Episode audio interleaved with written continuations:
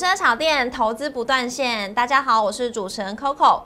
外资券商看好明年潜力族群当中，ABF 载板就在其中。加上供需市况有望转佳，产业前景否极泰来。ABF 在这个产业呢，将会是二零二三年科技焦点之一。那具有高门槛、垄断性质的 ABF 载板，也算是另类的台湾之光。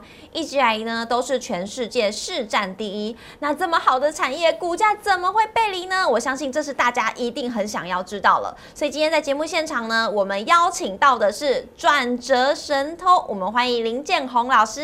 老师好，大家好，Coco 好，我是 James。James 啊，那老师您知道呢，在我们在做菜呢有一个詹姆士，那老师您就是股市当中的詹姆士喽。嗯，如果大家不介意，也可以这么说了。好，那既然是股市当中的詹姆斯，那一定有很多好菜要端给大家来品尝品尝了。所以，我们今天这段好菜呢，就会是 ABF 窄板三雄这个产业了。获利真的会大要进吗？股价为什么会预估再涨五十趴呢？这是我们今天节目要告诉大家了。那首先，我们一定要先认识窄板三雄，对吗？对，你要哦操作它，任何事情都是一样要。操作它，你必须要先了解它。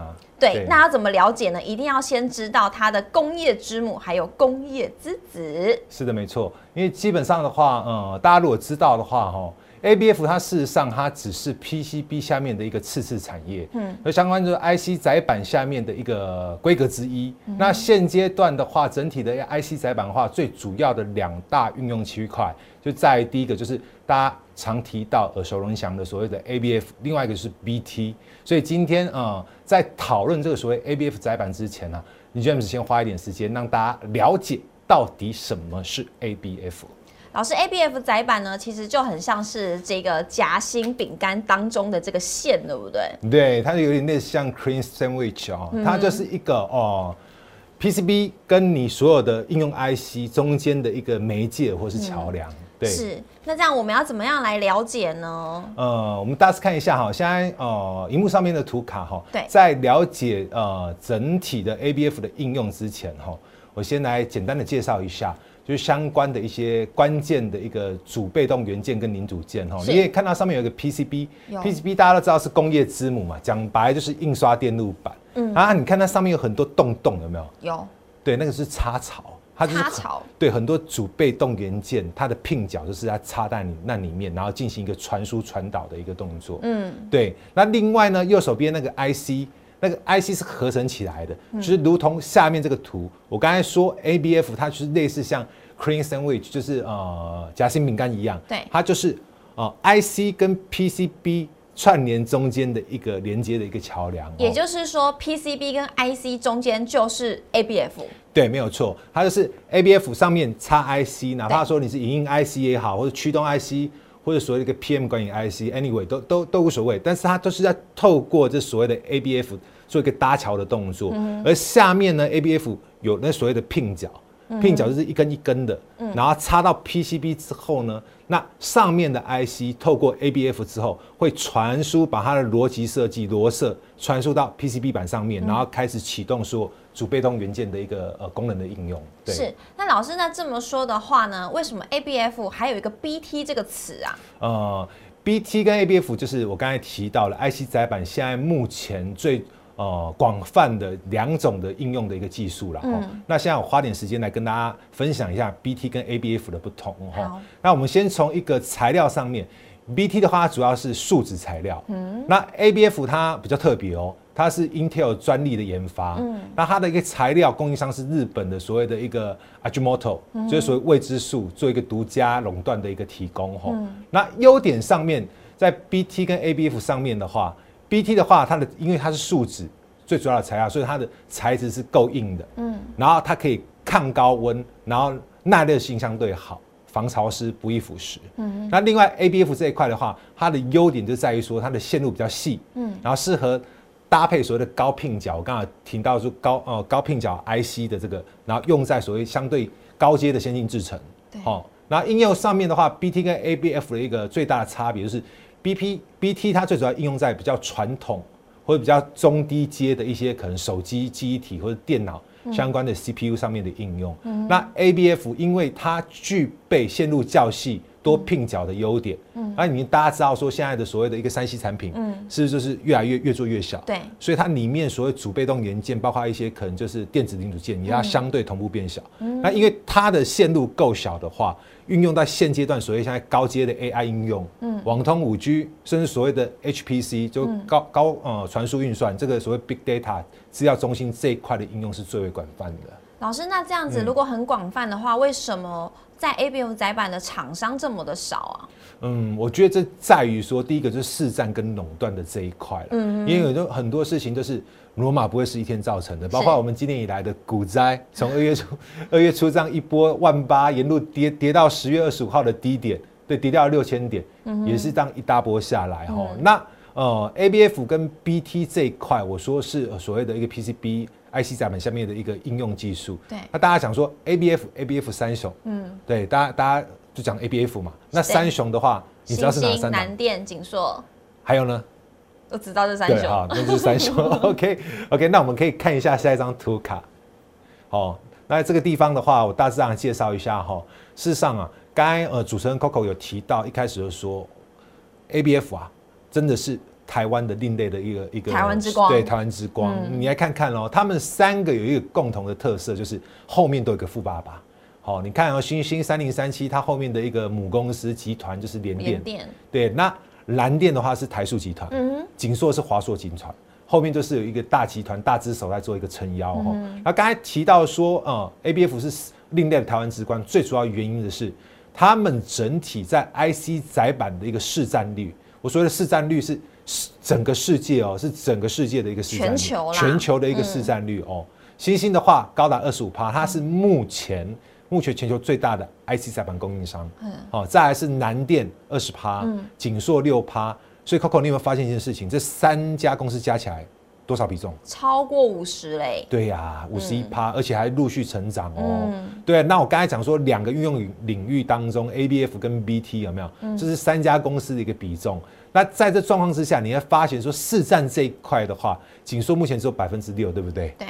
但是它陆续在调整，在成长。哦，在成长。对，因为你知道说现在呃 PCB 传统的 PCB，因为它是属于高污染然后低毛利的相关的一个产业。那锦硕在苏州，在苏州那边的一个厂，在前一阵子的话，就是已经开始就进行做一个停工，然后停止营运的一个动作。然后最主要。